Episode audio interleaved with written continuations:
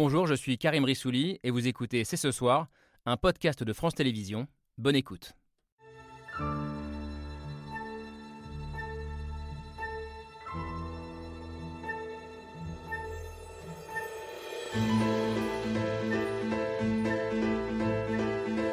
Bonsoir à toutes et à tous, soyez les bienvenus sur le plateau de C'est ce soir. À quatre mois de la présidentielle, elle est la grande absente ou la grande malade de cette élection. C'est selon la gauche à son plus bas niveau dans une campagne euh, et des débats dominés par les candidats d'extrême droite, de droite ou de centre droit. Un constat et plusieurs questions. La gauche française est-elle condamnée à être une simple spectatrice de la présidentielle de 2022 Peut-elle encore s'unir et relever la tête? Et surtout, pourquoi ce paradoxe pourquoi est-elle tombée aussi bas alors même que les Français réclament plus que jamais des mesures autrefois incarnées par la gauche? Nous allons en débattre avec nos invités. Et puis dans la deuxième partie, la quête de respectabilité du candidat Éric Zemmour, son invitation à débattre dans l'une des écoles de commerce les plus prestigieuses du pays, a soulevé l'indignation de plusieurs centaines d'élèves et anciens élèves. Mais Éric Zemmour a-t-il déjà réussi sa dédiabolisation? C'est ce soir, c'est parti. C'est ce soir avec Camille Diao. Salut Camille. Laura Adler euh, n'est pas là ce soir. elle sera de retour euh, demain, ou alors elle est très très bien cachée. Euh, non, elle sera de retour demain. Bonsoir Gaël Brustier. Bonsoir. Soyez le bienvenu, merci d'être avec nous. Politologue, aujourd'hui membre de l'Observatoire des radicalités au sein de la Fondation Jean Jaurès, chroniqueur pour le magazine en ligne Slate. vous analysez depuis longtemps d'ailleurs les ressorts de, de, la bataille culturelle, on va en parler ce soir. Vous êtes par ailleurs un homme de gauche, tendance souverainiste, on peut le dire comme ça? Non. Tendance rien. Tendance rien. Tendance vous. base de lecteur de gauche. Tendance vous. Euh, on verra ça tout à l'heure. Et en tout cas, on a été très intéressé par un, entretien que vous avez donné euh, il y a quelques jours au Figaro. Euh, interview titrée Le problème de la gauche n'est pas le manque d'unité, mais l'absence de pensée. C'est un titre qui a le mérite de la, de la clarté. l'absence de, de, pensée de la gauche, l'absence de récit. d'ailleurs, on va, on va en parler aussi avec deux figures de la gauche et de l'écologie, qui sont aussi deux retraités de la politique, d'ailleurs. D'abord, Aurélie Filippetti, bonsoir. Merci. merci. merci je vous en. Karim, de ce plus jeune retraité, de France. Euh, comment vous présentez-vous aujourd'hui? Romancière, professeur à Sciences Po? Professeur à Sciences Po. Euh, professeur. J'écris de temps en temps de temps en temps. En tout cas, merci d'être avec nous. Euh, vous qui êtes passé par plusieurs euh, partis de, gauche, euh, les Verts, le PS, Génération aussi, et puis vous qui vous êtes frotté à l'exercice du pouvoir, ministre de la Culture sous François Hollande, pendant ce fameux quinquennat qui a visiblement laissé pas mal de traces à gauche. J'imagine qu'on en parlera aussi ce soir. Et puis, autre retraité, Noël Mamère, merci d'être avec nous, vous aussi, ancien député écologiste et, maire de, de Bègle. Vous êtes j'allais dire surtout ce soir, le, candidat à la présidentielle euh, écolo qui a fait le meilleur score à une présidentielle, c'était en 2002, un peu plus de, 5% des voix de l'histoire. Non, c'était la préhistoire. c'est ça, pardon. Et puis j'ajoute que vous publiez euh, dans, quelques semaines, c'est au mois de janvier, le cas Zemmour. Euh, comment en est-on arrivé là euh, Dans lequel vous nous dites d'ailleurs que la gauche aussi a sa part de responsabilité dans l'émergence dans et la montée en puissance d'Éric Zemmour. On aura l'occasion d'en parler dans la deuxième partie de, de l'émission. le cas Zemmour, ça intéressera aussi forcément notre quatrième invité. Bonsoir Charles Consigny. Bonsoir.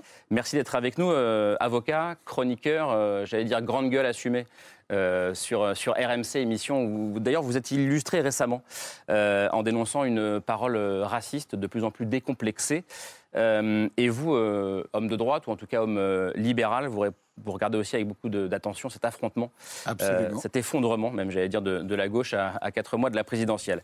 Alors la gauche euh, s'effondre avec un total gauche historiquement faible. Hein. on est autour de 25, 26, 27 des voix euh, selon les sondages. Mais le moins qu'on puisse dire, c'est que, que la gauche a réussi à faire, faire parler d'elle ces, ces, derniers jours. Tout est parti de la proposition surprise d'une primaire ouverte faite par Anne Hidalgo. On en débat tous ensemble après le mail de Pierre Michel.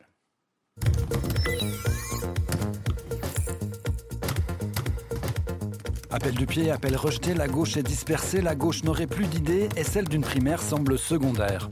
On dira, elle cherche l'union, mais elle rêve. Elle rêve de trouver une voie. Le seul chemin qui permette de se rassembler, celui de la primaire avant le premier tour. S'unir pour tenir, moins pour espérer que pour durer. Le sujet, Désolé, ça n'est pas de sauver le Parti Socialiste. Écologiste, France Insoumise, socialiste et ex-socialiste. Bonjour Yannick, c'est Arnaud Montebourg. Il y a ceux qui parlent l'union, ceux qui disent non, il y a surtout ceux qui pensent qu'elle doit se faire sur leur nom. Je n'ai pas l'intention ni de me retirer, ni de me rallier. C'est le rêve d'un seul chemin, de parler d'une seule voix, c'est surtout pour certains une voie de garage. Ces gens-là ne cherchent pas l'union, mais une sortie de secours. Vous le savez aussi bien que moi. C'est non aujourd'hui parce que c'est un peu tard. Pourtant, on parlait déjà de rassemblement au printemps. Parce que euh, on a une responsabilité historique pour 2022. C'est Yannick Jadot qui avait pris l'initiative de les réunir pour évoquer une possible coalition un programme de gouvernement et euh, aussi, pourquoi pas, et ce que nous souhaitons, une candidature commune? On parlait de programmes communs, d'autres d'avenir commun, mais chacun déjà restait dans son coin. On pense que et le programme L'avenir en commun et la candidature Jean-Luc Mélenchon est la meilleure pour euh, espérer gagner. C'est donc un peu tard et ça commence à faire long. Ça fait maintenant un an et demi que ce cirque dure. Tout le monde a dit non. Anne Hidalgo demande à Yannick Jadot de réfléchir. Christiane Taubira, elle, continue de réfléchir. Et puis, il y a les candidats auxquels on ne pense pas. S'il y avait une primaire et si mon nom sortait, je prendrais mes responsabilités. Ça en fait des personnes responsables ça en fait des personnes responsables. Euh, effectivement, on va parler, on a le temps ce soir, des, raisons profondes de cet euh, effondrement de la gauche. Mais d'abord, votre avis sur ce qu'on vient de voir, sur ce qui se passe depuis, euh, depuis plusieurs jours, depuis cette main tendue d'Anne Hidalgo, qu'elle a d'ailleurs réitéré à Perpignan hier. Qu'est-ce que vous dites, Gaël Brussier Courageuse, désespérée, la main tendue? Comment vous voyez ça? Désespérée et pathétique, mais euh, comme Arnaud Montebourg, d'une certaine manière, mais ce n'est pas les personnes qui sont en cause, c'est leur stratégie. L'absence de stratégie du Parti Socialiste, on la connaissait depuis qu'on avait des échos du Bureau national de ce parti, euh, confondant de, vacuité, en vérité, euh, de non-interprétation de la société française et d'absence de travail total, avec des jeux tactiques qui consistent à évincer le voisin pour prendre sa place, pour, etc., etc. Quant à Arnaud Montebourg, il est passé par trois stratégies en un an. Il est passé par l'idée du compromis historique qui consistait à partir de la gauche pour proposer au camp d'en face quelques points d'accord qui stabilisent le pays, euh, pour ensuite partir sur le bloc populaire contre le bloc soi-disant euh, réactionnaire, contre le bloc euh, bourgeois. On peut être bourgeois et réactionnaire, et d'ailleurs populaire et réactionnaire, mais ça c'était voilà. Puis il est arrivé à l'union de la gauche euh, ancienne mode. Mmh. en fait, tout ça c'est euh, le symptôme euh, d'une grande détresse, d'une détresse face à l'histoire, puis face au vide qui attend tous ces gens-là. C'est-à-dire que le Parti socialiste est précipité dans le vide de l'histoire. Il est évacué de l'histoire et la violence avec laquelle il est évacué ne peut que, que montrer des scènes de cet ordre-là. Je dis sur lequel il ne faut pas juger la qualité des personnes, mmh. il faut juger la qualité des stratégies. Je continue le tour de table, Charles Consigny, euh, sur ce spectacle de, ces derniers jours. Moi, je, serais, euh, je, suis très sévère avec la politique d'Anne Hidalgo comme, comme maire de Paris. Je pense que d'ailleurs ça compte dans le fait qu'elle euh, stagne aussi bas dans les sondages. Mais sur son initiative de demander une primaire à gauche, je ne trouve pas ça idiot et je ne pense pas que ce soit en pure perte, puisque désormais Yannick Jadot et les autres candidats putatifs ne vont pas pouvoir faire une interview sans qu'on leur demande s'ils sont pour ou contre. C'est le cas ce matin pour euh, cette primaire. Bah voilà, euh, Montebourg pareil, et donc peut-être qu'ils finiront quand même par se, se, rallier à cette idée. Euh, il n'est pas encore trop tard, à mon avis, pour qu'ils fassent une primaire, et donc cette, cette idée me paraît pas absurde. Moi, je pense qu'ils ont plusieurs problèmes, mais à mon sens, et peut-être que cet avis ne sera pas à partager ici, le problème essentiel qu'ils ont, c'est que, à mon sens, sur les questions économiques et sociales, pas sur toutes les questions, mais sur ces questions-là, la France met déjà en place, en pratique, mm. un programme de gauche depuis de très nombreuses années et qu'en fait les Français en ont ras-le-bol euh, de, cette situation où euh, l'État dépense énormément d'argent pour des résultats qui demanderaient d'être euh, auscultés euh, et euh, en échange de, enfin, en, demandant des impôts qui sont extrêmement élevés. Je pense qu'il y a en réalité plutôt une envie de sortir de ce schéma-là qui a été très aggravé en plus par le quoi qu'il en coûte d'Emmanuel Macron que d'y aller encore plus. Je pense qu'il y a d'autres thèmes sur lesquels la gauche pourrait exister beaucoup plus, les violences policières, la question des banlieues. Il y a plein, plein de questions sur lesquelles elle pourrait tirer son épingle du jeu, mais je pense que sur le fond et quand même, j'ai l'impression que les présidentielles c'est quand même toujours la question économique qui finit un peu par dominer les débats. On est déjà, à mon sens, dans une économie administrée de gauche. Bon, alors ça, évidemment, il y aura débat. Euh, ce sera tout à l'heure. Je termine le tour de table sur, euh, sur cette initiative d'Anne Hidalgo. Je ne pas ce que vient de dire euh, Charles Consigny. Si, tout à l'heure, vous pourrez le faire. Il y a beaucoup à dire sur ces sur son interprétation de la politique de Macron, qui est une politique de droite, clairement. Sur, sur, la primaire, sur, la primaire vous, vous, disiez... Je, pense que, je pense que Anne Hidalgo a introduit une sorte de malentendu en faisant croire, face à son désespoir quant au sondage, en faisant croire qu'elle était à l'initiative d'une primaire. Mais elle oublie euh, qu'elle a répondu négativement, comme d'ailleurs tous les autres partis, à la proposition qui est partie depuis déjà plusieurs mois de, jeunes, d'une génération de trentenaires, qui sont tous des hommes et des femmes qui sont très engagés, des activistes dans le secteur social, dans le secteur économique, dans le secteur écologique, qui ont lancé la, primaire populaire, qui est une primaire citoyenne. Et c'est à elle qu'il faut répondre, c'est pas à Anne Hidalgo. Et je constate malheureusement que cette dynamique n'a pas enclenché parce qu'il y a eu refus aussi bien d'Anne Hidalgo que de la France insoumise, et même d'ailleurs, il faut le dire, euh, de, de LV. Et je pense qu'en effet, euh, cette génération qui a lancé la primaire citoyenne, c'est une euh, génération qui se reconnaît dans le, le, projet écologiste. Et donc, je pense que Yannick Jadot et les amis de LV devraient se tourner vers la primaire populaire, discuter avec eux. Je ne dis pas que ça doit se terminer par une primaire, c'est d'ailleurs peut-être une forme qu'il faut abandonner, mais au moins discuter pour savoir comment on pourrait construire avec tous les personnages qui sont affichés sur cet écran, euh, comment et, avec la société, comment on pourrait construire une sorte de programme de, de gouvernement. Avant d'entendre Aurélie Filippetti, du coup, la primaire populaire, euh, oui, oui, c'est pas évident pour tout le monde, je pense. Effectivement, pour en dire un petit mot, donc comme vous l'avez dit, c'est une initiative de la société civile, de jeunes militants de gauche indépendants qui a été euh, impulsée en début d'année, qui a commencé par un, un, processus de parrainage en ligne qui était ouvert à tous les citoyens, et ces parrainages ont permis de faire émerger dix candidats euh, alors on va, on va voir quelques-uns des, visages. Donc il y a les, politiques qui sont déjà euh, déclarés comme Anne Hidalgo, euh, Yannick Jadot ou Jean-Luc Mélenchon. Il y a aussi des personnalités qui sont issues de la société civile comme l'économiste Gaël Giraud. Et puis il y a celle qu'on voit en haut à droite qui est la plus plébiscitée a priori par les électeurs de gauche, Christiane Taubira. Noël Mamère, vous, vous, vous dites qu'aujourd'hui la recomposition du paysage politique, elle passe par la société civile plus que par les partis c'est ce qu'essaye de faire euh, la primaire populaire. La question que je voulais vous poser, c'est donc est-ce que la, candidate de la société civile, ce ne serait pas elle, euh, Christiane Taubira, ou est-ce qu'on est euh, à nouveau un peu dans ce mythe de, la femme providentielle je, pense qu'on n'en est pas encore à savoir qui est la personne qui peut incarner. Je pense que la présidentielle, c'est un poison. C'est un poison depuis que le calendrier électoral a été inversé. C'est-à-dire que la présidentielle entraîne automatiquement une Assemblée nationale qui est une Assemblée Godillot, qui perd son pouvoir de contrôle et qui perd son pouvoir euh, d'initiative. Inversé euh, par Lionel Jospin à l'époque, hein, par la gauche. Absolument, et j'étais député avec les écologistes à cette époque et j'avais voté euh, contre. Et je me souviens d'ailleurs que Jean-Louis Debré, qui était président du groupe de droite à l'Assemblée nationale, j'avais présenté 49 amendements. Il avait dit Je préfère la constitution de mon père aux amendements de ma mère. Mais c'est pour vous dire que le combat, nous l'avons. C'est pour vous dire que le combat, nous l'avons mené à l'époque. Et la réalité, c'est que quand on voit ce qui se passe en Allemagne, par exemple, où euh, des partis sont, euh, qui, ne sont, qui ne sont pas forcément d'accord sur un certain nombre de points, sont capables de construire un programme de gouvernement, on se dit qu'aller chercher l'homme ou la femme providentielle, ce ne correspond pas à l'exigence démocratique de cette génération dont vous avez parlé. Je terminerai en disant que ça ne peut pas se résumer à savoir qui va sortir de cette primaire? Parce qu'avant que ce soit la primaire populaire, ça s'est appelé la rencontre des justices, il y a eu des rencontres avec les Gilets jaunes, il y a eu des rencontres avec tous ceux qui se battent sur le champ social et pas seulement écologique. Et puis il y a un socle commun, un socle commun de 10 points sur le plan démocratique, sur le plan social et sur le plan écologique, dans lequel pourrait se retrouver l'essentiel de la gauche et de l'écologie en France. Aurélie Filippetti. Mais en fait, ce qui se passe, c'est que la gauche existe encore dans ce pays. Mais ça vous agace quand on dit la gauche est morte euh Oui, parce que je pense qu'il y, a une confusion sur les termes. Les électeurs de gauche, moi je rencontre beaucoup et ils sont assez désespérés. Et mais ils existent, ils sont là, et ils attendent quelque chose. Le problème, c'est la gauche partidaire. C'est euh, les partis, les responsables et les candidats, et en particulier les candidats à l'élection présidentielle parce que effectivement, là, on sent un décalage et surtout une crise de confiance.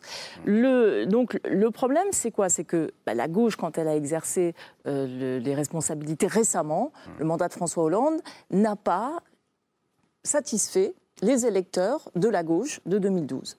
Moi, j'ai quitté euh, le gouvernement, donc euh, je pense que... Vous l'avez quitté d'ailleurs en disant quitté sur un désaccord de fond. Vous parliez même de conflit de loyauté.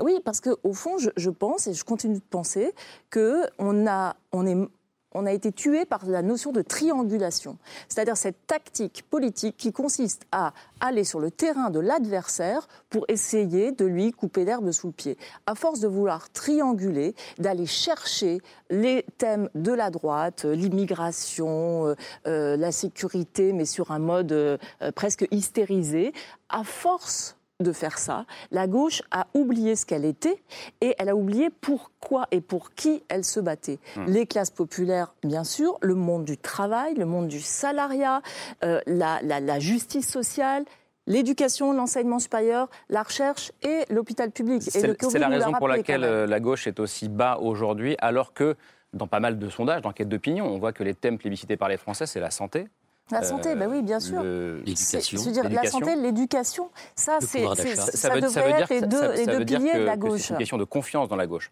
Ce que vous, ce que vous venez de dire. Gaël Brustier. Il y a, je veux dire deux choses qui, viennent de l'étranger.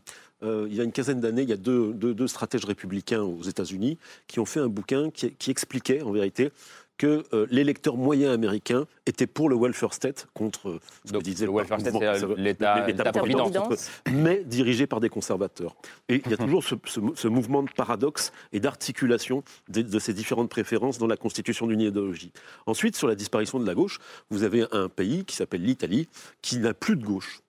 Vous avez toujours autant d'électeurs de gauche potentiels, sauf qu'ils ne se mobilisent plus. Ils n'ont plus de quoi se mobiliser. Toutes les transformations successives de la gauche, les choix politiques de la gauche, les ont éloignés du vote. Tandis que ce qui était le gros le Parti bloc central. En Italie, ils viennent de gagner un certain nombre de villes au municipal. Oui. Euh. Oui, mais euh, enfin, la, domination, la domination droitière sur 25 ans est quand même avérée. C'est vrai qu'ils gagnent des élections locales et qu'ils n'ont jamais perdu les bastions rouges, par exemple d'Émilie-Romagne. Par contre, vous avez une démobilisation très nette de l'électorat de, gauche et une surmobilisation de l'électorat du centre et de droite qui se radicalise. En France, ce qui manque, c'est que nous avons des partis politiques qui vivent sur eux-mêmes et qui ne pratiquent plus ce que dans les années 70 on faisait, c'est-à-dire la dialectique du mouvement d'en haut et du mouvement d'en bas. C'est-à-dire que le mouvement d'en bas, il existe, la société est riche. Euh, il y a des mouvements d'éducation populaire, il y a des mouvements écologistes, il y a euh, des mouvements euh, d'intérêt local, etc., etc. Sauf que, si vous voulez, la, technique habituelle pour être peinard, euh, les candidats de gauche ou les gens de gauche vont faire du participatif. Et le participatif consiste à rassembler des gens et leur dire qu'est-ce que vous pensez? Le rôle d'un politique, c'est pas ça. Le rôle d'un politique, c'est d'arriver avec une vision du monde claire, une compréhension du monde, des idées euh, assez établies, et ensuite de bâtir un programme de proposition clair avec les gens. Et vous ne pouvez pas demander à des responsables d'éducation populaire qui sont absorbés par un boulot énorme hmm. de penser les relations entre la Chine et la France c'est pas le rôle. Or, quand vous regardez toutes les campagnes du Parti socialiste, sont des campagnes euh, euh, d'une cucuterie au minimum euh, affligeante, au pire de mensonges éhontés sur la situation du monde. Mais le mensonge, il, dure depuis longtemps, mais c'est pas simplement le mensonge de, la gauche, c'est le, mensonge des libéraux comme du marxisme d'ailleurs, qui s'est construit sur l'idée que les forces productives pourraient permettre une redistribution et que ça nous apporterait le bonheur. On s'aperçoit, et c'est ça le vrai crise devant laquelle on est aujourd'hui, et que les écologistes voient depuis longtemps. Je vous rappelle que en 2022, c'est-à-dire dans quelques semaines, nous célébrerons le 50e anniversaire du rapport Meadows, 1970, 1972, les limites de la croissance. Les écologistes disent ça depuis longtemps, que l'on ne peut qu'il y a aujourd'hui un, hiatus entre l'abondance et nos libertés, et que cette abondance, elle ne procure plus de liberté, et que, que cette production que nous recherchons à outrance, eh bien, elle détruit nos conditions d'habitation, d'habitation de la Terre, pardon. C'est cette question-là qu'il faut se poser. Comment on concilie une mm. production qui respecte nos conditions d'habitabilité de la Terre? Ce que vous dites, ça pose une grande question. C'est quel est le récit proposé par la gauche euh, aujourd'hui, Charles Consigny? Mais moi, je trouve que la gauche aurait plein de choses à dire en France, en réalité.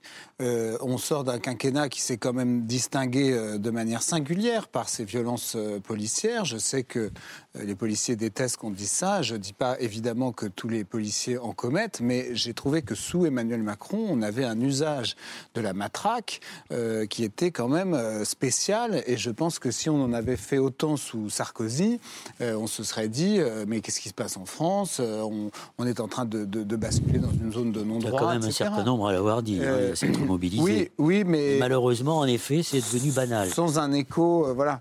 Moi-même, comme avocat, j'ai défendu des gilets jaunes pendant les, différentes crises qu'il y a eu, les manifestations, etc. Et tout, tout l'appareil judiciaire, policier était mobilisé pour écraser cette, cette révolte. C'était euh, pour moi évident. Et, là, typiquement, le mouvement des Gilets jaunes, je trouve que la gauche aurait pu s'en emparer. Et je ne comprends pas comment elle n'a pas réussi à s'en emparer. Euh, parce que pour moi, c'était vraiment euh, typiquement une, une, une, révolte sociale spontanée où les gens disaient à un moment donné, écoutez, on en a ras-le-bol de cette vie stupide et bête qui nous est faite, mmh. pour, pour reciter Taubira qui cite Léon Gontran Damas. Donc je, ça, j'ai pas compris qu'ils s'en emparent pas, de même que les jeunes qui font la queue à la soupe populaire. Euh, je veux dire, Macron fait des, euh, clips de campagne avec des smileys et tout le monde est content et soi-disant son, son, son, univers est formidable et c'est lui qui parle aux jeunes et qui s'en occupe, etc. Ça, c'est la communication. Et qu'est-ce qu'on a? En réalité On a euh, des jeunes, des jeunes Français qui font la queue pour avoir un repas gratuit ou très peu cher. Bon, on a un candidat à la primaire populaire. Non, mais ça, moi, je me dis, mais, mais, comment ça se fait qu'il pas. Donc, je pense que je ne suis pas un fin analyste. Mais ça, c'est pas une politique de, gauche. Peut-être que la, que la bah, politique qu'on mène, c'est une. Non, non moi, je, moi, je, dis que dans l'ensemble, le taux de prélèvement obligatoire en France et la redistribution, etc., font qu'on est quand même assez largement dans une économie administrée. Restons sur... Je ne pense pas que ce soit une, économie, une politique de gauche. Restons sûrs. Sur le récit, justement. et, je trouve qu'elle elle pourrait la, gauche pourrait de nouveau raconter euh, ce que c'est qu'une société un peu plus juste. Il y a en ce moment en France, euh, tout le monde le constate, une concentration de l'argent et du pouvoir entre les mains d'un très petit nombre de personnes, mais qui se rétrécit à vue d'œil. C'est-à-dire qu'on on critique les oligarques en Russie, mais en Russie, au moins des oligarques, il y en a 100, 150, 200. En France, il y en a 5, 6. Euh, et ce sont eux qui décident tout. Et ce sont des grands groupes qui décident tout. Ça aussi, la gauche pourrait s'en emparer, dire écoutez, on va, on, va, casser ça, on va faire une société plus juste. Donc je pense qu'ils ont juste un problème d'incarnation. Euh, moi, je voudrais réagir sur un mot que vous venez d'employer, qui est le mot récit. Je pense que si la gauche a quelque chose à faire, c'est justement à essayer de désintoxiquer le langage politique de cette, cette mythologie du récit. La politique, c'est pas du récit. Mm. Le récit, c'est de l'histoire. Christian Salmon a très bien analysé ça. C'est des histoires et dans toute histoire, même les enfants, quand on leur raconte un conte de fées, ils savent que en fait, c'est pas vraiment la, c'est pas la réalité. Or, la politique, c'est du réel. La politique, c'est se confronter au réel. C'est se heurter. C'est quand on se cogne, comme disait Lacan. C'est ça. Et quand on se cogne, ça fait mal. Oui, il y a des choses qui font mal dans la société, mais justement, le but de l'organisation politique, des partis, des élus, c'est de savoir délibérer pour trouver les moyens démocratiques de sortir de ces situations, de ces problèmes et trouver des solutions qui ne sont pas parfaites. J'entends bien, mais est-ce, que, les, deux sont contradictoires? Quand François Mitterrand disait changer la vie, il voulait emmener le peuple de gauche. ça, c'est un slogan ben. qui permet derrière de créer un, programme et ça se décline ensuite. Et donc, ça, repose sur une analyse de la société qui est une analyse économique, qui est une analyse sociologique, qui est une analyse géographique. Moi, je pense que la gauche, mmh. aujourd'hui, elle a plusieurs chantiers. Et au fond, c'est quoi? Il ne s'agit pas de réinventer la poudre, c'est remettre finalement l'idée de social-démocratie hmm. au cœur, ce qu'on n'a jamais finalement fait depuis, depuis bien longtemps. Social-démocratie, ça veut dire quoi? Ça veut dire tout ne tombe pas d'en haut. Ça veut dire on fabrique la démocratie dans les territoires, donc peut-être une nouvelle étape de décentralisation. Deuxièmement, avec tout ce qu'on appelle les corps intermédiaires, syndicats, mais aussi les associations et aussi les citoyens, hein, qui sont qu'on considère parce qu'on est de gauche justement comme étant des gens, des sujets politiques et non pas des, des, objets, des gens qui prennent en main leur destin, construire justement sur l'écologie la transition écologique qui va demander effectivement beaucoup d'imagination, beaucoup d'efforts aussi, certains sacrifices et qu'il faut savoir euh, justement euh, définir ensemble, collectivement. Ça, ça c'est un chantier mmh. pour euh, finalement une social-démocratie moderne et, et écologique. C'est, à mon sens, c'est ça l'objectif de la gauche. Je pense qu'il faut quand même un peu faire rêver, mais Oui, mais on a beaucoup fait rêver et ensuite c'est déceptif. Parce que je pense que cette histoire de récit, elle est aussi née avec le quinquennat euh, qui a fait en fait du président de la République une espèce de faiseur de pluie. On, l'investit de tous les pouvoirs. Euh, il est capable de tout et donc en même temps il doit se faire compteur. Et vous avez des personnages comme ça. On a eu deux personnages dans les 15 dernières années qui sont apparus comme étant les, scribes ou les, les, les, les Père Joseph du président. C'est Henri Guénaud et Aquilino Morel avec euh, pour l'un beaucoup de qualité. Un, pour avec Nicolas Sarkozy, l'autre avec François Hollande. Et Buisson aussi, euh, malheureusement, je dirais. Buisson aussi. Et... Mauvais Buisson, génie. Euh, euh, en prestataire, assez. Buisson n'était pas une plume. C'était pas une plume. Non, mais enfin, dans le récit justement national. en, fait, il faut tourner le dos aussi à cette, à, cette façon de faire, en essayant de, effectivement de construire un projet. enraciné dans le quotidien. C'est-à-dire que la force des droites, c'est quoi? C'est que quand vous sortez de chez vous, vous expliquez le monde du coin de votre rue à Pékin. Mmh. C'est ça, le récit de droite est très simple, il est basique. L'Orient est un, est un danger, l'Orient est chez nous, c'est un danger. Zemmour, c'est ça. C'est la peur du déclin, la peur de tout ce qui n'est pas. Vous dites que les droites donnent une vision du monde une vision réelle, imparfaite, très très très, très, folklorique ou sophistiquée selon que vous êtes euh, chez, chez, chez, chez, Pascal Bruckner euh, ou chez euh, je ne sais pas quel Pékin de, de, de d'un groupement extrémiste, mais en gros, ce bloc-là, qui, ce, ce, ce bloc euh, occidentaliste, euh, euh, qui a, décliniste, qui a peur du déclin, etc., fait, fait, fait, fait, le récit, lui, il le fait. Et Zemmour ne fait qu'un récit. C'est un récit qui marche parce que les gens sont perdus, les gens ont peur, il y a l'incertitude face au, dérèglement climatique, l'incertitude qui a été accélérée par le Covid-19, cette épidémie qui nous touche tous, l'incertitude des parents qui regardent leurs enfants qui vont vivre sans doute, ils, ils considèrent qu'ils vivront plus mal qu'eux, et donc on invente des fables. Et moi, je suis d'accord avec euh, Aurélie. C'est pas la question du récit. C'est qu'on nous invente des fables qui nous font croire que demain, on vivra mieux. Et que demain, par exemple, la technique nous sauvera d'une situation qui est beaucoup plus complexe que le simplisme euh, qu'évoque euh, Gaël Brustier. Ça, c'est un phénomène que l'on connaît dans nos sociétés. C'est un poison. La simplification, la dictature de l'instant, la tyrannie de l'émotion, mais ces trois éléments, c'est des poisons terribles qui empêchent tout débat public, qui empêchent de retrouver ceux qui aujourd'hui ont besoin qu'on leur explicite la complexité. Ça ne se fait pas en une minute trente, ça se fait pas dans le clash, ça se fait par l'explication des politiques. Je rejoins Aurélie quand elle dit, et Gaël, quand ils disent on ne peut pas aller voir les gens en leur disant qu'est-ce que vous voulez? Non, il faut avoir un projet. Et un projet, ça s'élabore comme on le dit dans le langage en lieu commun, ça se co-construit. Charles Consigny Non, je ne suis pas tout à fait d'accord sur les gens ont peur, etc. On leur invente des choses. Euh, alors, Peut-être qu'en effet, sur la question écologique euh, précisément, la différence entre, les gens de droite et les gens de, gauche, et, j'englobe les écolos dedans, euh, c'est que les gens de droite ont tendance, c'est vrai, à s'en sortir un peu par de la pensée magique en disant, de toute façon, on va bien découvrir euh, un truc qui nous, qui nous, qui nous sauvera la mise, comme on a toujours fait. Et peut-être qu'on va d'ailleurs y arriver. Peut-être que le nucléaire, par exemple, c'est quand, même c'est quand même ça. c'est quand même une manière de se, de, se tirer d'un, du mauvais pas énergétique, parce qu'en France, on a, bah, grâce au nucléaire en France, on produit de l'électricité. Bon, bref. moi, je suis de droite sur cette question-là, donc je pense qu'on va s'en tirer par la technique. Juste une seconde. Vous savez quand même que le problème aujourd'hui, c'est moins de savoir que le nucléaire va nous sauver des effets de serre, parce que qui produit de l'effet de serre? 10% de la population mondiale qui produit 50% de l'effet de serre. Donc le problème, qui, vous pouvez construire autant de centrales nucléaires que vous voudrez, si vous ne changez pas le modèle de production, si vous ne changez pas ces inégalités absolument effroyables qui font qu'aujourd'hui on va exploiter des gens dans le sud pour nourrir notre, notre appétit, notre voracité, bah, les centrales nucléaires, c'est pas le problème. Il faut le poser autrement. Par, ailleurs, les gens de droite sont assez fatalistes en général. et donc, euh, si, si, on leur dit que dans quelques années ce sera foutu, ils en, ils en prennent acte et ils, se, voilà. Euh, je ne sais pas si les gens de droite sont fatalistes ou s'ils considèrent ça comme normal finalement. Veulent, veulent, mm. prendre en charge le réel via l'action publique et collective pour le changer. Les gens de droite considèrent que les choses se passent, chacun fait comme il peut et il y a un côté Far West dans la pensée de droite, ça c'est sûr. Mais simplement sur et qui, à mon avis, déteint sur ce qu'il pense de l'écologie. Mais, sur la question des fables, etc., moi, je, je crois que les Français, c'est pas qu'ils ont peur, c'est qu'ils se. Pourquoi est-ce que Zemmour a un tel euh, succès? Pourquoi est-ce que finalement cette primaire de droite, elle a plutôt fonctionné et qu'ils ont sorti cette Valérie Pécresse qui a un côté, comme elle a dit, un tiers euh, Thatcher, de tiers Merkel, euh, un peu le Wonder Woman, etc. C'est parce que je pense qu'il y a une angoisse quand même qui devrait inquiéter tout le monde de voir la France se déclasser, de voir la France devenir une puissance secondaire. Et ça, c'est pas que les gens en ont peur, c'est qu'ils le constatent.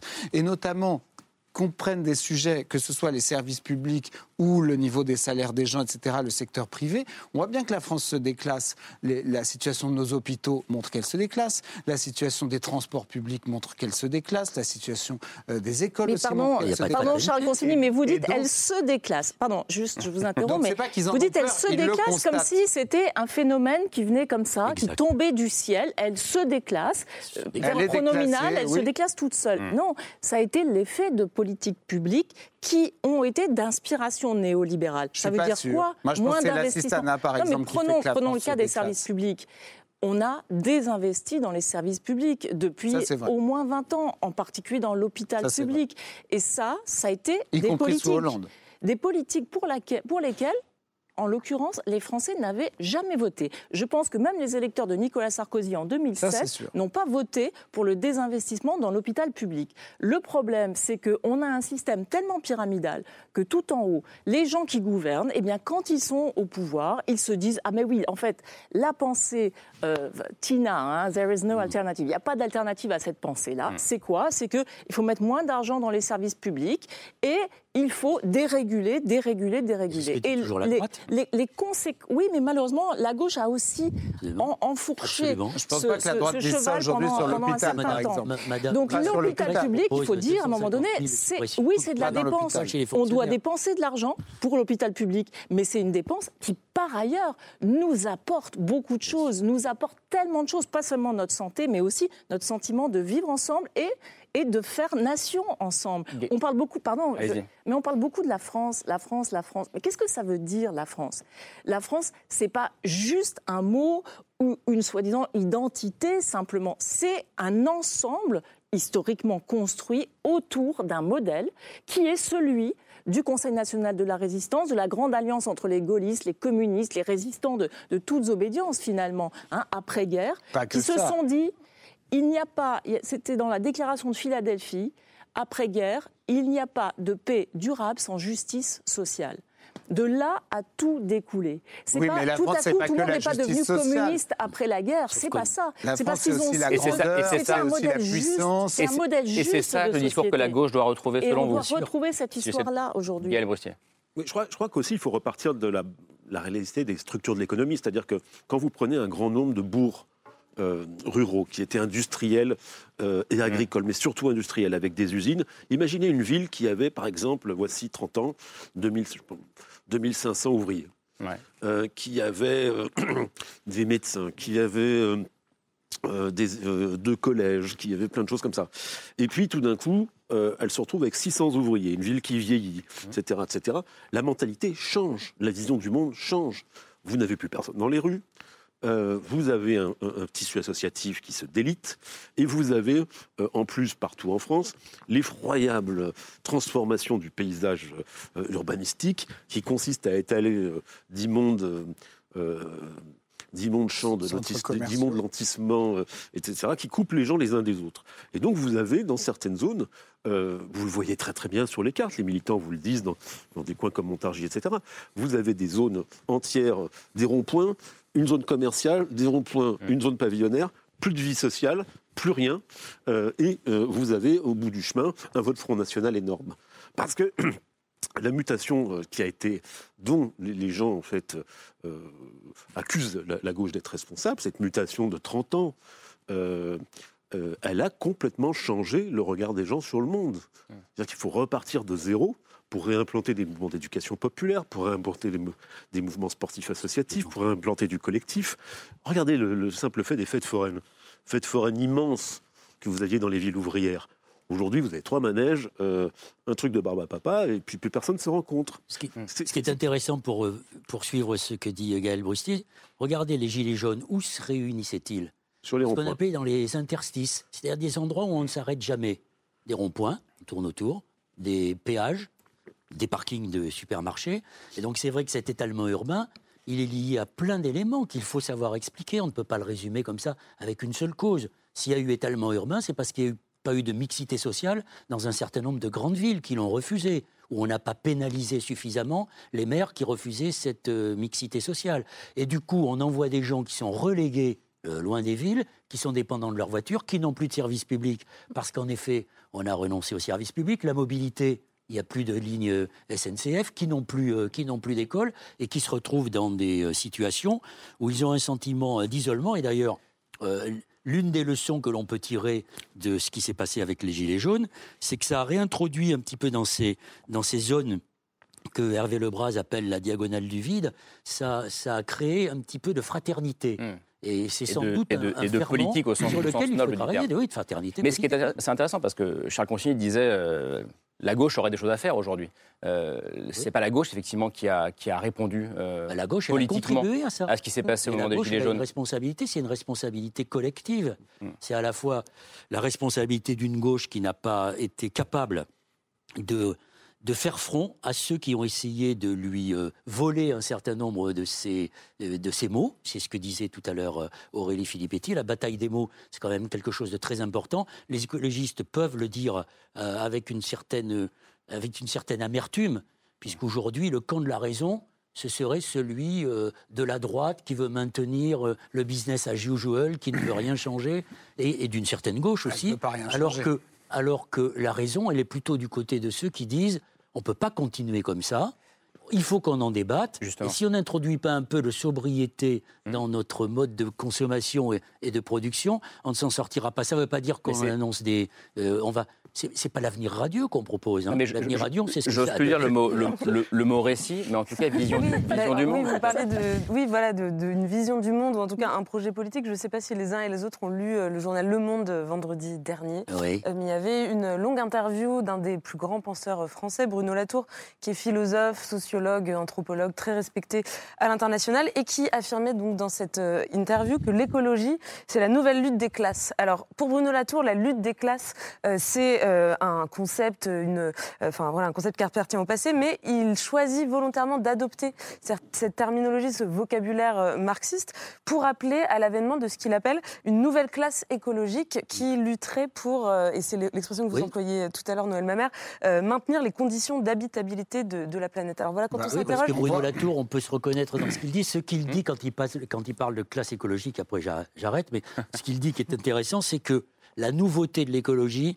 c'est qu'elle a introduit l'étude du système Terre dans les sciences sociales. Et donc, on ne peut plus considérer aujourd'hui la question des, luttes sociales et des classes sociales comme on le faisait avant, parce qu'il faut l'enserrer dans notre capacité d'habiter la Terre. Quand on, quand on s'interroge sur euh, l'absence d'idées, de véritables projets politiques à gauche, est-ce qu'il n'y a pas, au contraire, un projet tout trouver en l'écologie comme nouveau paradigme, Gaël Roussier pas dire. Gaël Roussier qui, répond non, si je vous ai bien lu, parce que ça aussi c'est un projet un peu décliniste. Il y, a, deux, choses dans l'écologie. Moi je crois beaucoup, par exemple, à quelque chose que Razmik Kecheyan appelle dans son livre le racisme environnemental ou le racisme écologique. C'est-à-dire que ce sont les populations les plus pauvres.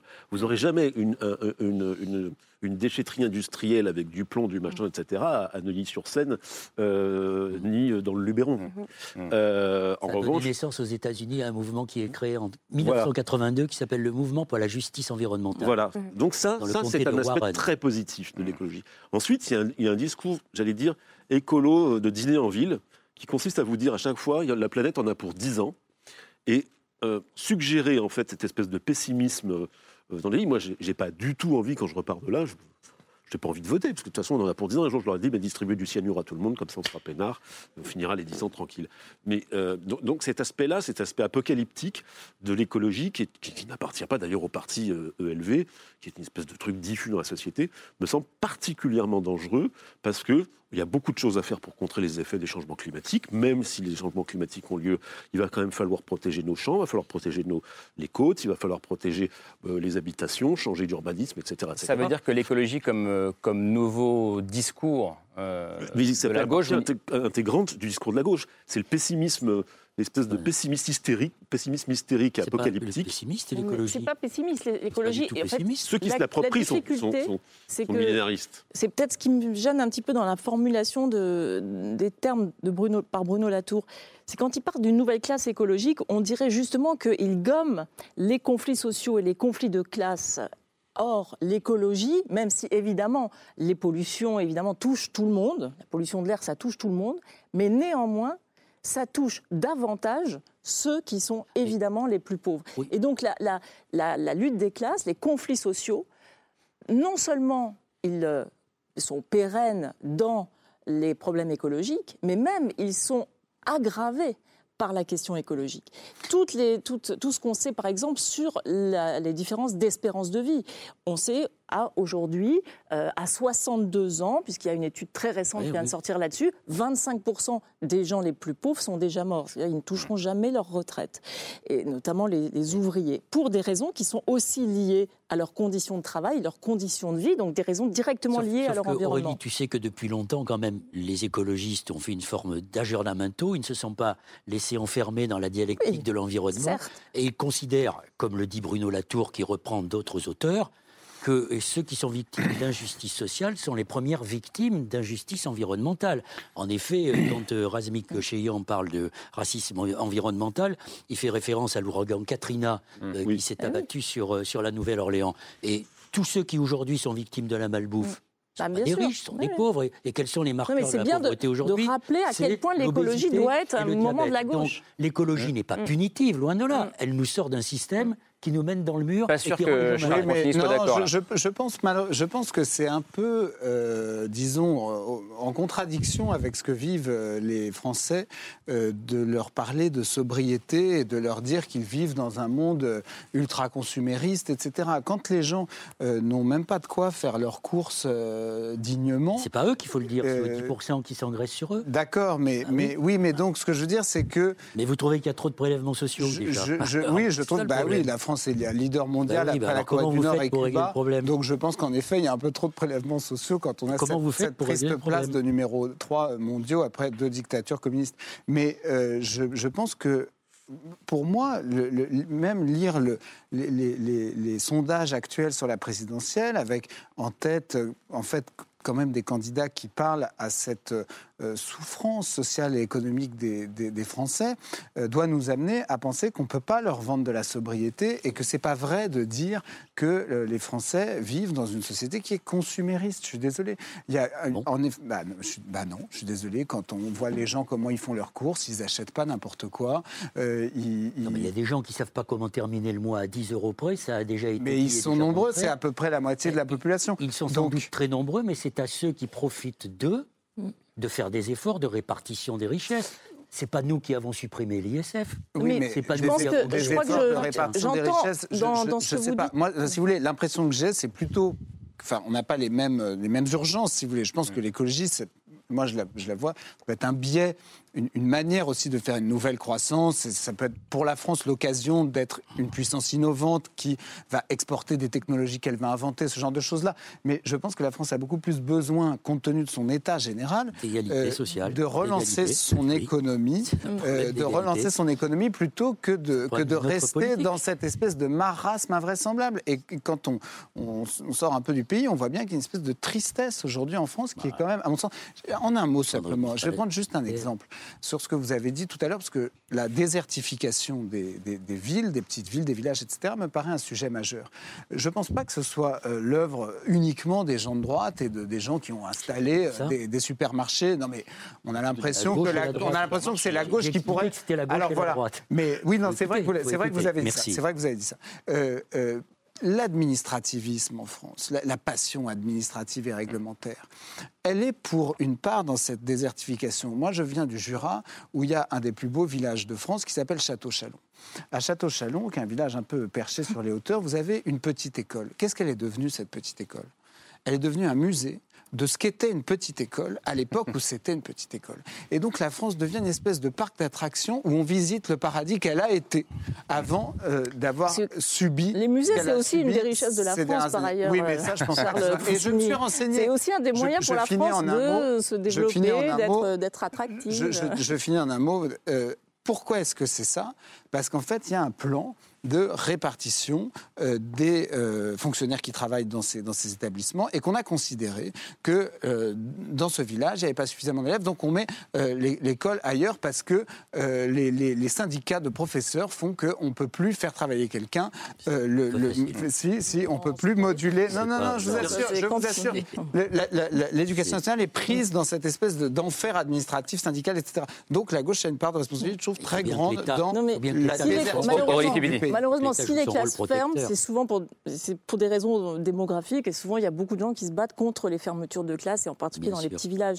Non, mais je pense que euh, euh, sur ce que vous dites, j'entends aussi effectivement, on est tous pris dans une forme de montée d'un individualisme, dont d'ailleurs, enfin, on n'est pas exempt nous-mêmes, mm. hein, on est tous beaucoup plus individualisme, individualistes. Et la question, c'est comment, au fond, est-ce qu'on reconstruit des projets collectifs, des formes justement euh, de travail ensemble, d'engagement ensemble? Parce que malgré tout, moi je considère que euh, la différence entre la, droite et la gauche, il y en a plusieurs, hein, la droite considère que les inégalités sont naturelles, il y a une forme de naturalisation de l'inégalité, alors que la gauche considère non, que ce n'est pas quelque chose de naturel et qu'en tout cas on peut mettre en place des politiques publiques pour compenser les inégalités de naissance ou les inégalités au fil de la vie. Et euh, l'autre chose aussi, c'est que c'est la phrase d'Adorno qui dit, au fond, on ne peut pas vivre de manière juste dans un monde faux. C'est-à-dire, en fait, on ne peut pas être heureux tout seul.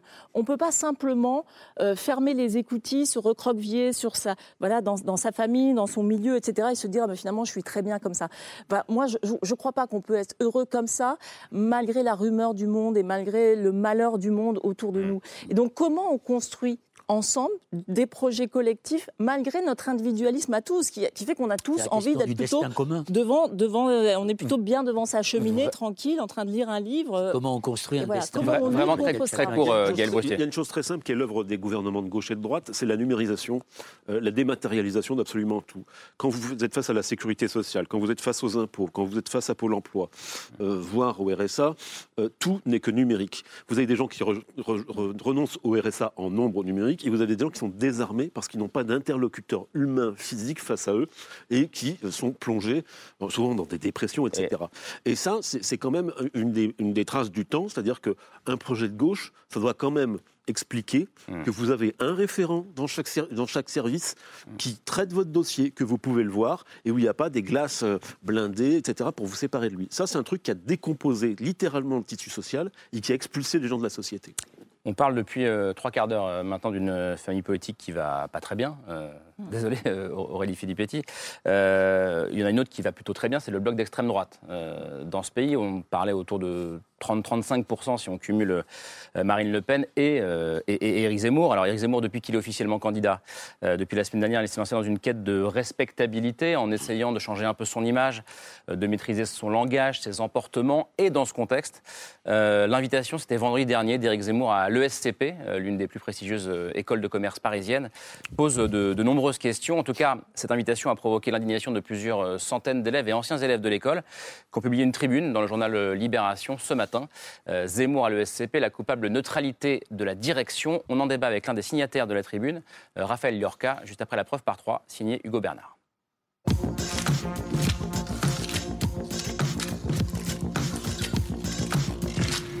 La preuve par trois commence par cette image. Une photo prise vendredi dans les locaux de l'ESCP Paris et dans laquelle il y a Grantin, des étudiants. Des étudiants d'une prestigieuse école de commerce heureux d'accueillir Éric Zemmour pour une conférence.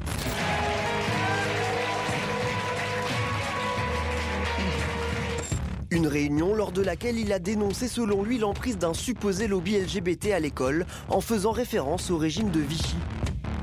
À l'époque euh, de Pétain, le ministre de l'Éducation nationale était un homosexuel notoire. Et pour vous faire rire, on le surnommait Gestapette. Voilà, ça vous fera la soirée.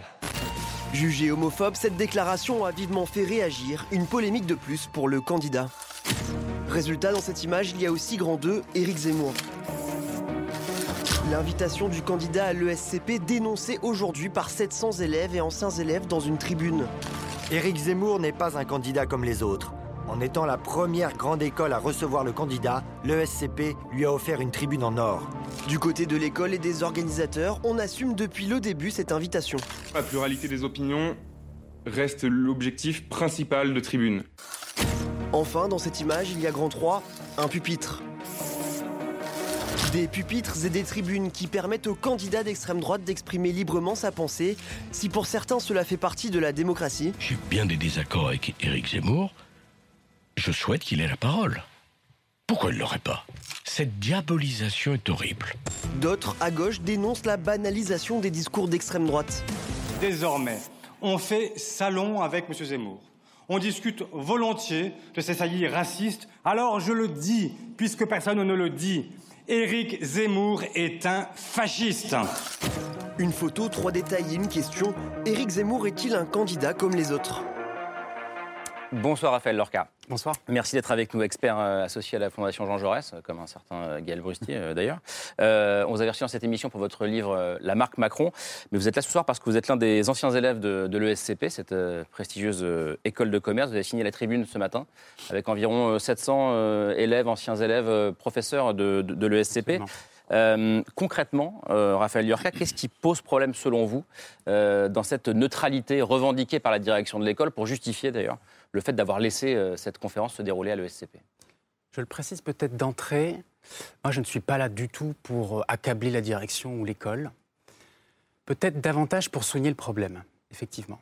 Euh, je crois que ce qui s'est passé vendredi est quelque chose de très important, parce que c'est un concentré de l'époque.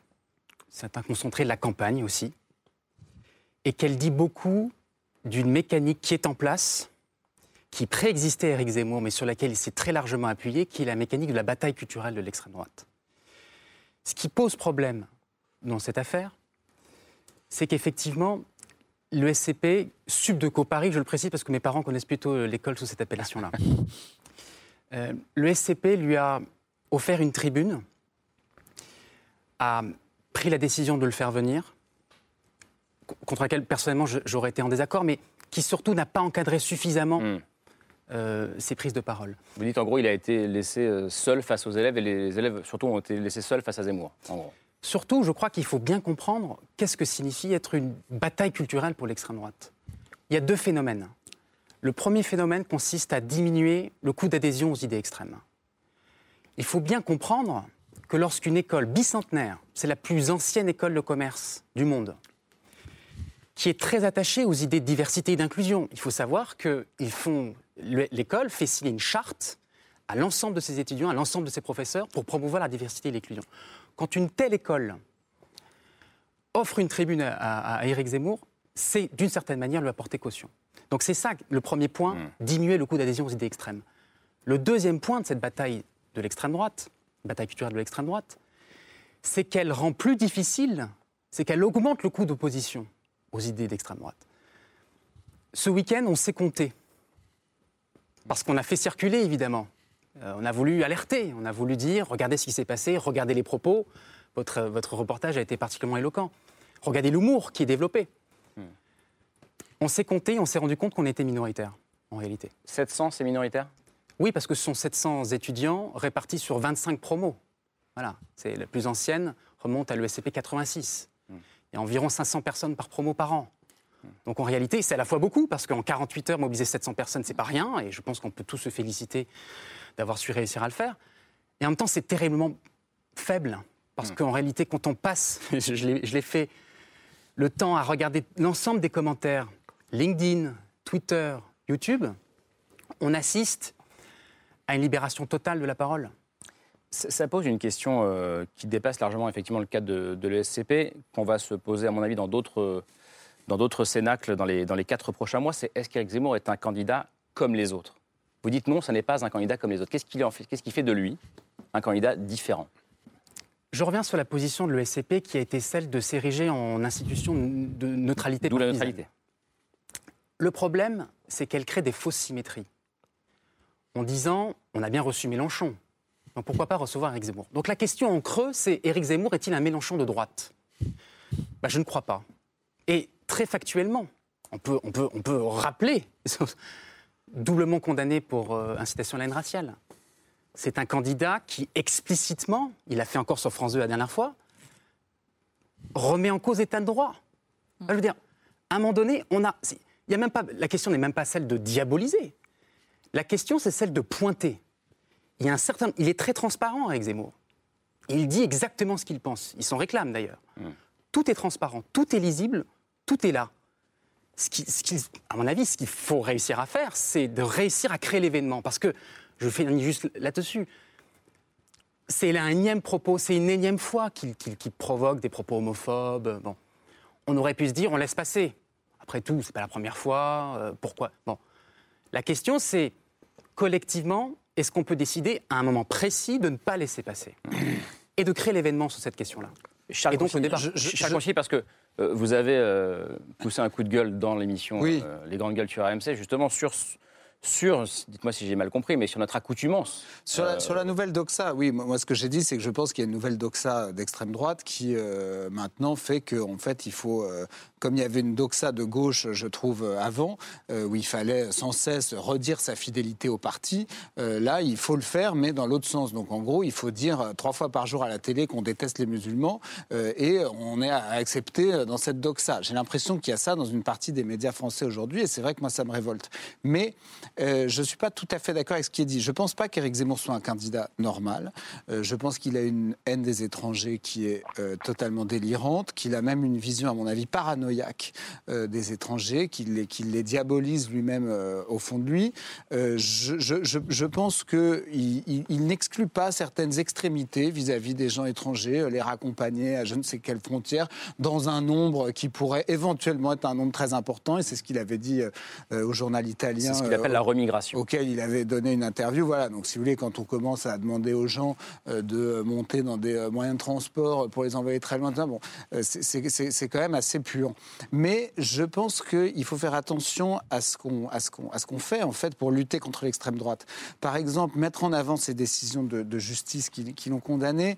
Moi, qui connais un tout petit peu euh, la 17e chambre correctionnelle et ce type de décisions, pour moi, ce sont des décisions idéologique euh, contre lui qui, à mon sens, n'aurait pas dû intervenir. De même que essayer de faire de ce mm. qu'il a dit sur Gestapet, etc., qui est un, un, surnom euh, qu'on connaît historiquement, qui était donné, qu'il adore en effet rappeler. Euh, est-ce que c'est si homophobe que ça? Et est-ce qu'on va est-ce que c'est utile et efficace de euh, prendre ce petit bout-là pour dire, comme on a fait avec Trump aux États-Unis, euh, euh, il est homophobe, il est horrible, etc. Je, pense qu'on va qu'on crée en fait une sympathie pour lui. Pour moi, le, vrai marqueur et, ce qui, pour moi, l'exclut du champ des candidats dits classiques et, qui fait qu'à mon sens, il ne devrait pas être traité avec autant d'égard par beaucoup de médias, parce qu'il y a certains mm. médias qui le traitent un peu durement, mais il y en a d'autres qui carrément lui déroulent un tapis rouge. C'est comment il perçoit euh, les personnes euh, qu'il veut exclure et à quoi il est prêt contre ces, contre ces personnes-là. Et, c'est ça qui, moi, le différencie. Mmh. Et par exemple, quand euh, tout le monde s'est mis à dire que les migrants qui dormaient dans le froid à la frontière de la Pologne, bah, fallait rien faire, euh, faut, faut rien faire, faut pas les aider, etc. Sinon, ça, va leur donner envie de revenir. Voire pour certains, faut leur tirer dessus. Faut leur tirer dessus, puisque ils, sont, ce sont des envahisseurs. Voilà. Pour moi, c'est ça le marqueur. Mais attention à ne pas, en fait, euh, utiliser un politiquement correct que les gens peuvent plus supporter. Oui, la fonction d'Éric Zemmour, elle ne doit pas être confondue avec d'autres extrêmes droites en Europe jusqu'ici. C'est-à-dire que si vous prenez par exemple l'extrême droite italienne des années 70, elle a eu beaucoup de, de temps, elle était post-fasciste, etc.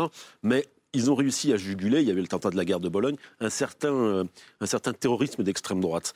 En revanche, lui, c'est pas son, son, truc. Son truc, c'est d'être un dynamiteur et un incendiaire. C'est-à-dire qu'il libère euh, ce qui était la violence online, mmh. ces insultes permanentes de tous ces groupes, etc., sur Twitter. Lui, il les porte dans la vie physique. Il le fait à dessein. Et quand il dit Gestapet, il faudra reconnaître qu'il s'en prend une fois de plus aux homosexuels. Il s'en prend pas euh, aux Auvergnats en parlant de Bougnapartes Tout ça est tout à fait euh, délibéré, il cible des gens. Euh, et en fait, puisqu'il aime les années 40, je dirais que Éric Zemmour a une particularité, c'est ce qui en fait un personnage particulièrement dangereux, c'est que lui, il veut que son peuple d'extrême droite se lève et que la tempête se déchaîne. C'est ça qui l'intéresse. C'est pas du tout de faire le show comme Jean-Marie Le Pen ou de se normaliser comme sa, sa- sa ce- fille. Cela dit, puisque vous citez Jean-Marie Le Pen, euh, c'était l'une des grandes questions. euh, vous, vous étiez là euh, à l'époque, vous étiez plus journaliste déjà, mais euh, faut-il inviter Jean-Marie Le Pen euh, dans, dans les médias? À l'époque, tout le monde ne l'invitait pas. Il n'était pas considéré comme un candidat normal. Malgré tout, euh, il a été qualifié pour le second tour de la présidentielle en 2002. Oui, mais Oui, c'est- en fait le, pardon, vas-y, le problème. Effectivement, moi je pense qu'à partir du moment où il est candidat, eh bien, il y aura un certain nombre de règles qui sont les règles de la démocratie. Il aura le même temps de parole que les autres candidats, etc., etc. Maintenant, euh, franchement, hein, il y a quand même une, une prudence à avoir.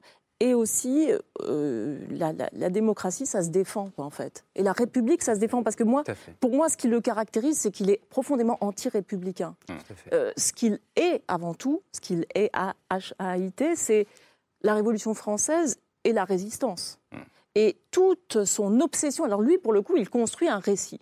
Il construit un récit contre l'histoire, c'est-à-dire contre ce qui a été établi par les historiens comme étant la vérité des faits historiques. Et ce récit-là, délirant, euh, paranoïaque, etc., enfin, il a un objectif bien précis, qui est de remettre en cause les, les acquis fondamentaux. L'état de droit, révolution- disait, euh, Oui, mais enfin, euh, même plus Quand que l'état de plus que contre-pouvoir. l'état de droit, c'est les principes fondamentaux, c'est-à-dire l'article 1 de la Déclaration des droits de l'homme. Tous les hommes naissent et demeurent libres et égaux en droit. C'est ça que M. Zemmour euh, ne supporte pas. C'est ça qu'il remet en question. Oui, je pense qu'il ne faut pas rester dans l'incantation. Euh, Ce que j'ai entendu est, est tout à fait euh, juste, parce que ça ne fait que rendre service à, à Zemmour et à ceux qui le soutiennent, qui de toute façon sont dans une forme de croyance qui n'a plus rien à voir avec euh, la rationalité. Mais je rejoins ce qu'on a dit depuis le début de cette émission, à savoir que c'est le rôle des politiques, et, et d'ailleurs y compris de la droite républicaine, qui euh, pourtant s'est comportée comme une prédatrice sur les terres de l'extrême droite, avec des, responsabilités aussi de la gauche, euh, en particulier néoconservatrice. Mais c'est le moment, pour la droite républicaine comme pour la gauche, de montrer que le projet de Zemmour est un projet mortifère et de montrer en quoi il est dangereux pour ceux qui, qui vont vers lui parce que il apporte d'une certaine manière de l'ordre dans la confusion, dans la confusion politique dans laquelle euh, nous nous trouvons. Parce que la confusion dont nous avons parlé tout à l'heure, elle n'est pas simplement celle, de la gauche. On voit bien que le discours de la droite, il s'est quand même beaucoup déporté vers les idées d'extrême droite. Et Zemmour, il n'est fait en quelque sorte que le bénéficiaire de cette impensée politique de la droite et de la gauche depuis plus de 30 ans maintenant, mais aussi l'héritier de ceux qui, en 1968, comme Alain de Benoît, ont créé euh, le Grèce et ont fait le pari gramscien de la victoire culturelle des idées de droite et d'extrême droite. Vous dites c'est le rôle des politiques de, de prendre et position de- de et de souligner. civile aussi. Et voilà, j'allais y venir. Bien sûr. Pas seulement, parce que je trouve que ce qui est intéressant sur ce- cet exemple précis de l'ESCP, c'est que précisément, en faisant le choix de s'indigner, de réunir des gens, de mobiliser, de faire savoir, sans tout ça, ce serait passé crème en réalité. Et que la mobilisation a des effets. Le SCP au départ était sur une position neutralité partisane. Ce qui est intéressant, c'est que les choses ont bougé dans le week-end. Le DIN du, du- du- du- Mhm. de, de l'ESCP a explicitement condamné les propos et a présenté ses excuses à la communauté LGBT qui s'est sentie euh, agressée.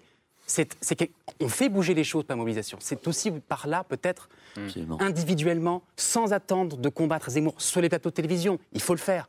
Mais individuellement, dans notre quotidien, plutôt de penser que le, le politique, c'est du macro, c'est aussi du micro. Et on peut c'est- tous s'en saisir. C'est très compliqué parce qu'il provo- il, il va évidemment continuer dans les provocations. Le problème, c'est pas de savoir s'il va continuer dans les provocations parce que c'est, comme l'a dit euh, Gaël Brustier, c'est son objectif. Le problème, c'est de savoir est-ce qu'on va continuer à lui donner une légitimité en le recevant dans des lieux qui, pourtant, comme le SCP, avaient une charte sur l'inclusion et la justement, cette invitation, diversité. elle pose aussi la question du rapport des élites françaises à Éric Zemmour, parce que le SCP, enfin, comme on l'a dit, c'est une des plus prestigieuses euh, écoles de commerce, et ça m'a rappelé une enquête qui a été publiée euh, dans Le Monde, encore une fois, euh, par Ariane Chemin et Evan Trippenbach. Euh, C'était début décembre, euh, intitulé Entre Éric Zemmour et une partie de l'élite économique et intellectuelle, une étrange bienveillance. Alors, rapidement, elles décrivent des invitations euh, à Éric Zemmour Zemmour par des clubs sélects qui sont fréquentés le par club interallié, par exemple. Voilà, le club interallié ou l'Automobile Club de France, euh, qui sont donc des clubs très très sélects, euh, euh, qui sont fréquentés par le milieu des affaires. Elles décrivent aussi dans le milieu intellectuel une certaine complaisance, notamment des grandes maisons d'édition qui ont toutes à un moment ou à un autre euh, édité un livre d'Éric Zemmour qui fait toujours un succès en librairie, euh, mais aussi euh, du, du milieu intellectuel, d'intellectuels médiatiques comme Alain Finkielkraut, Michel Onfray, ou même euh, Jacques Julliard, qui est un ancien du Nouvel Obs de la CFDT, qui a un parcours plutôt à gauche, euh, qui a dit euh, qu'il y avait des, idées intéressantes, ou en tout cas qu'il posait euh, les bonnes questions. Est-ce que vous, enfin Gaël Roussy par exemple, est-ce que vous faites le même constat? Est-ce qu'il y a une complaisance, une indulgence de la part des élites françaises envers, Éric Zemmour et son discours? Bah, Éric Zemmour a été longtemps une des plus. Moi, j'ai connu Éric Zemmour il y a 25 ans, parce qu'il nous appelait, on était jeunes militants, mais à l'époque, j'étais jeune militant gaulliste de- des mouvements séguinistes, donc j'étais commencé à droite. Et on avait euh, Éric Zemmour qui nous appelait, qui est un type charmant, euh, et dont on pensait qu'il était la gauche du Figaro. Hein, imaginez que c'était le mec de gauche sociale, etc.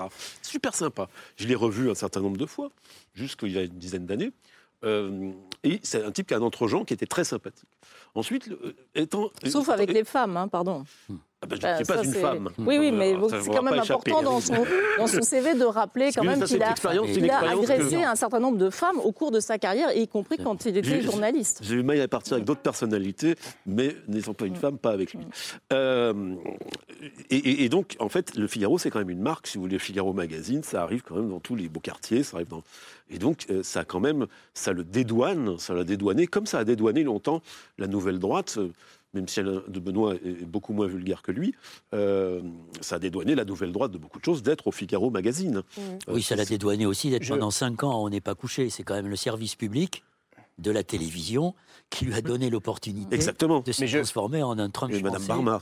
et qui a vu à la télé. Charles Consigny, comment est-ce que vous expliquez euh, cette euh, bienveillance euh, d'une partie du monde intellectuel, culturel, médiatique euh, Cette bienveillance, d'abord, sans, je ne veux pas être injurieux, mais euh, j'ai lu euh, cet article très intéressant de d'Ariane Chemin.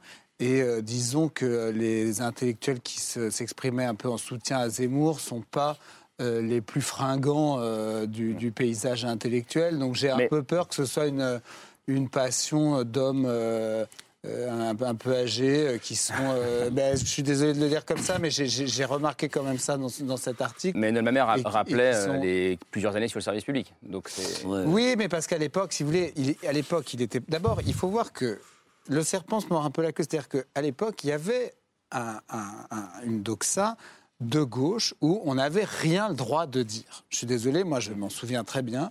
Euh, je suis assez vieux pour me- pour m'en souvenir. Euh, Il y, avait une- une- il y avait France Inter disait ça vous avez le droit de le dire, ça vous n'avez pas le droit de le dire. Vous avez, Et- vous et- avez non, pas- non, vous avez non, non, pas- c'était- Je suis désolé, mais Et vous étiez C'est l'ORTF.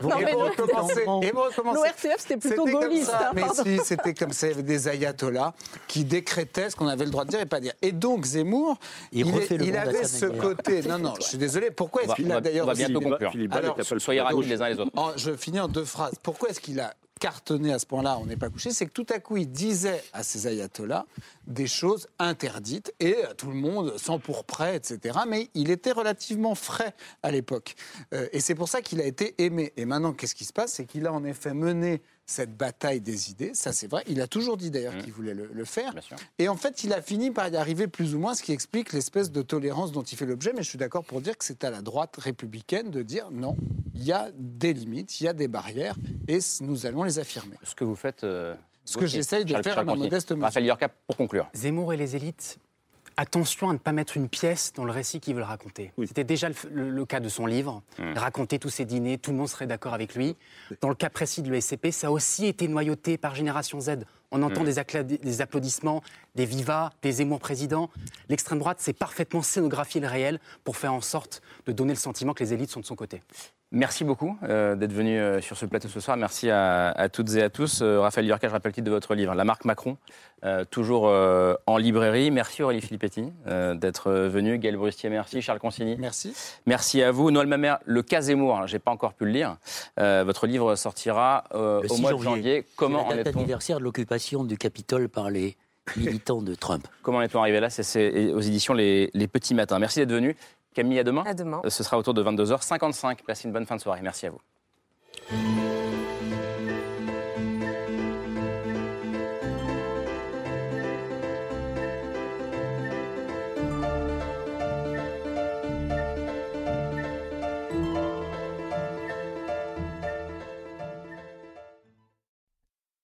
C'était C'est ce soir, un podcast de France Télévisions. S'il vous a plu, n'hésitez pas à vous abonner.